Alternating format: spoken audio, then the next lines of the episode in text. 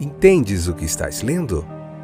O podcast que te leva através das páginas da Bíblia, livro por livro, capítulo por capítulo. Uma exposição bíblica emocionante. Aperte os cintos e embarque comigo nesta viagem.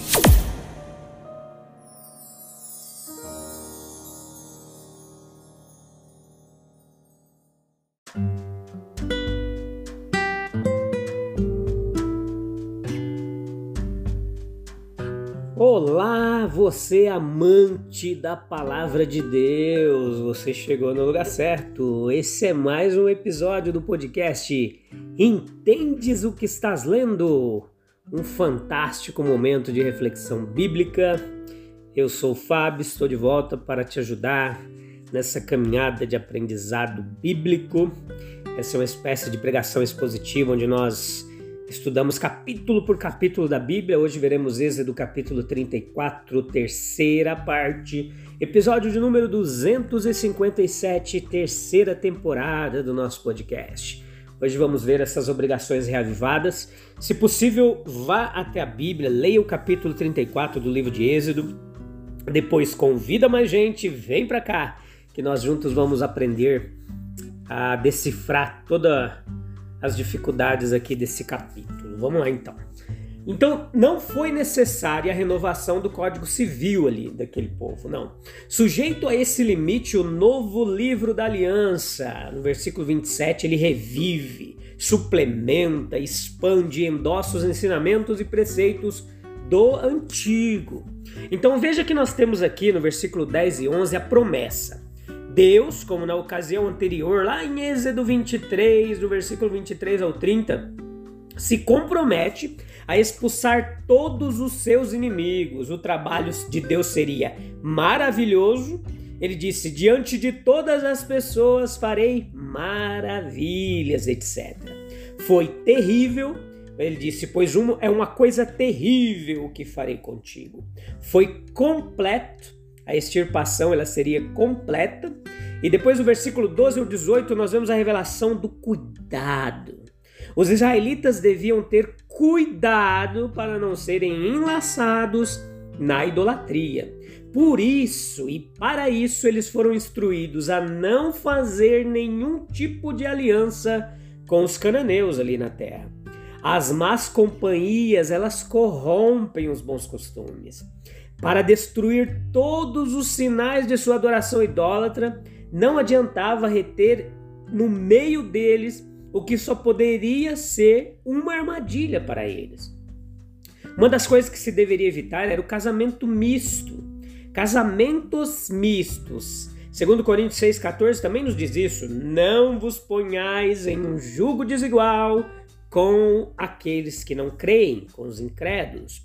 Houve também comandos, ordens referentes às festas a serem celebradas, os versículos 18 ao 27, e a comunhão com Deus e os frutos que isso acarretaria ao povo. Veja que a duração de sua estadia foi 40 dias e 40 noites, o tempo passou sem marcas na presença e comunhão de Deus. A glória futura é uma alegria incansável. Os redimidos o servem dia e noite no seu templo.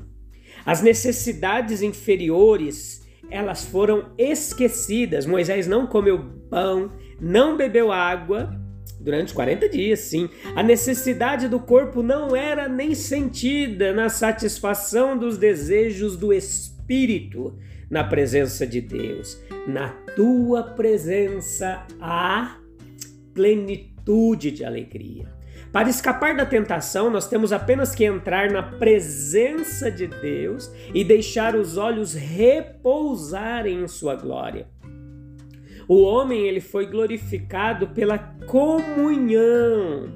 A descida de Moisés, radiante com a glória de Deus, representa o tipo de Jesus em sua segunda vinda, sem pecado, para a salvação.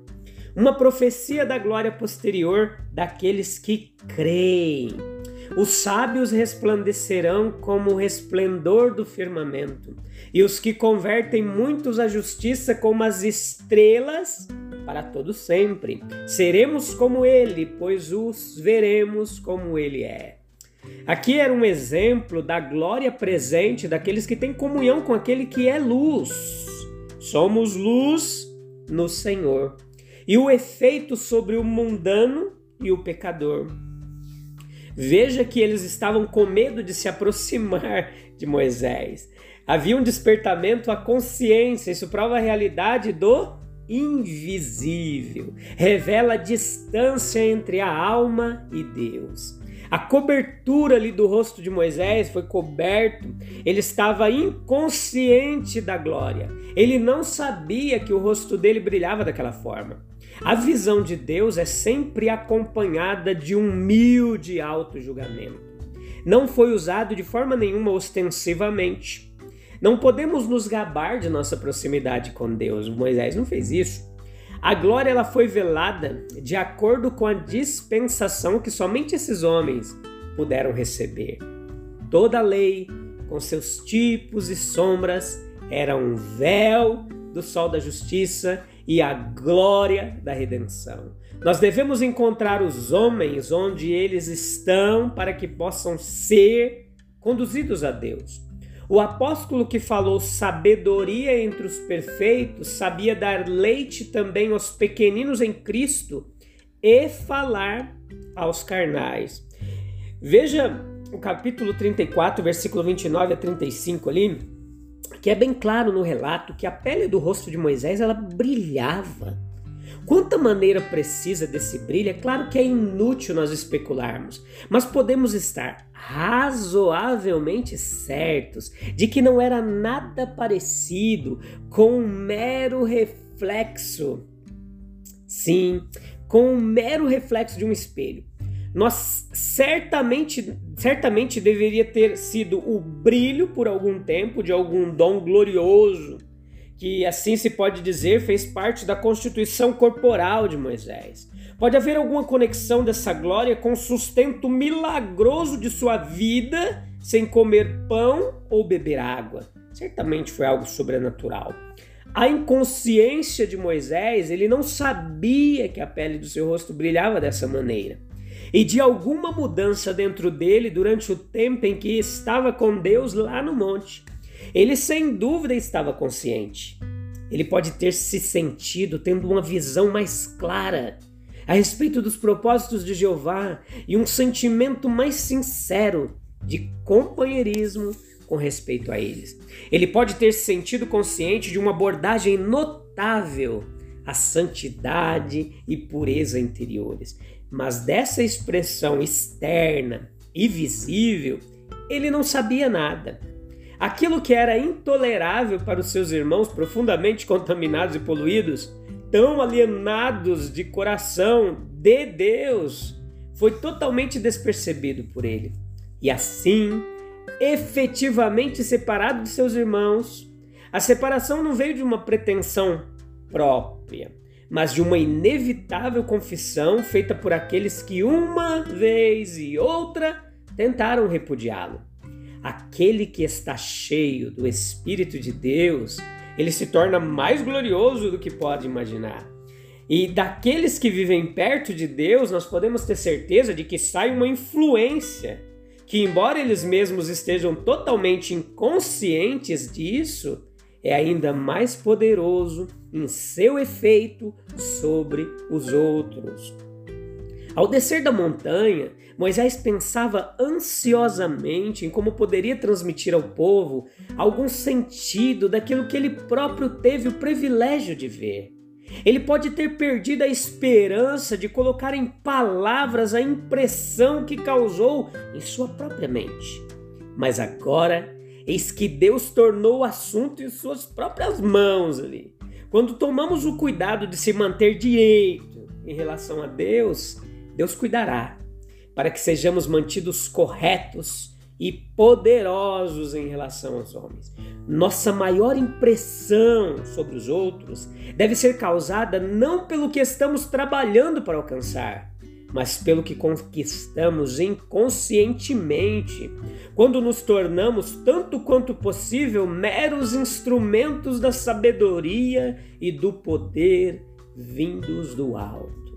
Não está claro se o povo foi incapaz de contemplar o esplendor do rosto de Moisés através do excesso de luz que irradiava, ou se eles estavam cheios de um terror supersticioso porque alguém que até então parecia apenas como eles se tornou tão diferente na aparência. Provavelmente, a última maneira de explicar sua conduta é a que mais se aproxima da verdade. Eles estavam com medo de Moisés, tanto quanto os discípulos estavam com Jesus quando o viram andando no lago e pensaram que era uma aparição. Por isso, temos outro exemplo de como os homens, a quem Deus fez para estar tão perto dele, ainda assim, por meio de sua alienação e imersão constante em preocupações terrenas, voltam quando há alguma manifestação avassaladora do sobrenatural e do divino.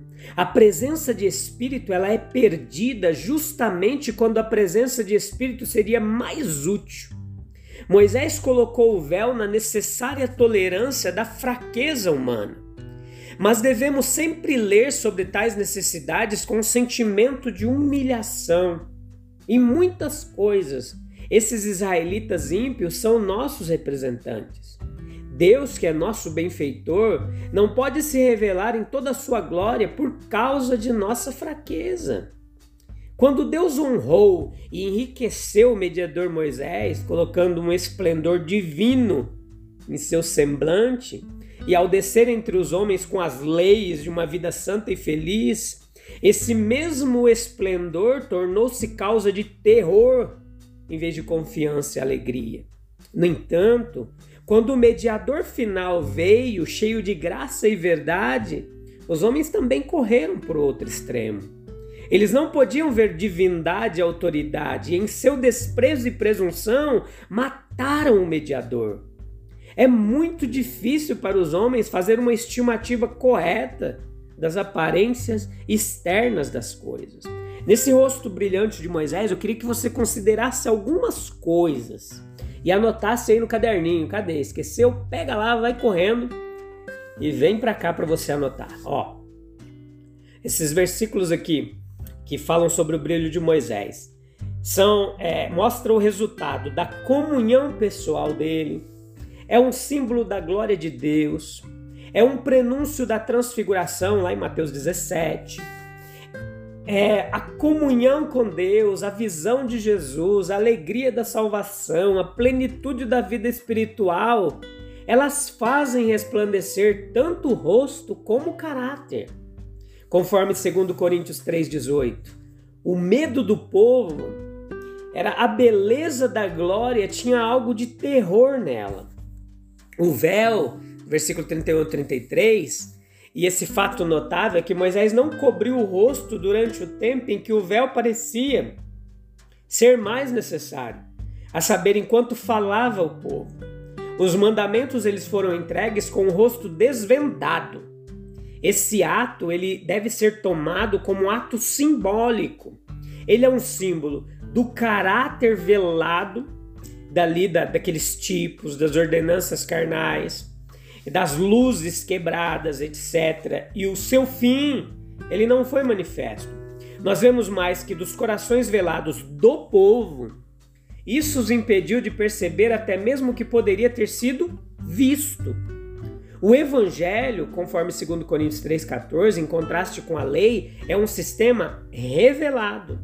E os pregadores do evangelho devem ter isso em mente de que devem usar grande clareza de linguagem quando proclamam. O véu ele foi retirado ao entrar no santuário, os versículos 34 e 35. No entanto, sempre que entrava na tenda da reunião para falar com o Senhor, ele tirava o véu até sair. E depois, ele transmitia ao povo as instruções que o Senhor lhe dava. E os israelitas viam o brilho de seu rosto. Então Moisés cobria novamente o rosto com o véu até voltar a falar com o Senhor. Tudo isso aqui é novamente simbólico do que é necessário para a remoção do véu do coração. Deve voltar-se para o Senhor, no instante em que o fizer, o véu será retirado. É simbólico também do privilégio dos cristãos. Eles são admitidos a contemplar com o rosto descoberto a glória do Senhor. As semelhanças e contrastes, compare comigo o contraste é, e o privilégio entre Moisés com o agora desfrutado pelos cristãos Cristo. Veja a semelhança e o contraste. Ó. As semelhanças é que ambos têm uma visão da glória divina, ambos são admitidos a contemplar o com o rosto desvelado, em ambos a visão exerce uma influência transformadora, ambos devem entrar na presença divina para obtê-la, e os contrastes é que uma glória muito maior é revelada em Cristo. Isso não é mais o privilégio de um homem, mas o privilégio de todos nós. Era uma transfiguração externa de Moisés. Hoje é uma transfiguração interna e espiritual que também reflete na externa. Aquela era uma glória transitória, passageira. Esta agora é permanente e progressiva, de glória em glória. E é isso. Eu te encontro no próximo episódio, onde nós vamos meditar um pouquinho no, no próximo capítulo. Beleza? Um abraço. Nos vemos em breve. Deus abençoe. Tchau, tchau.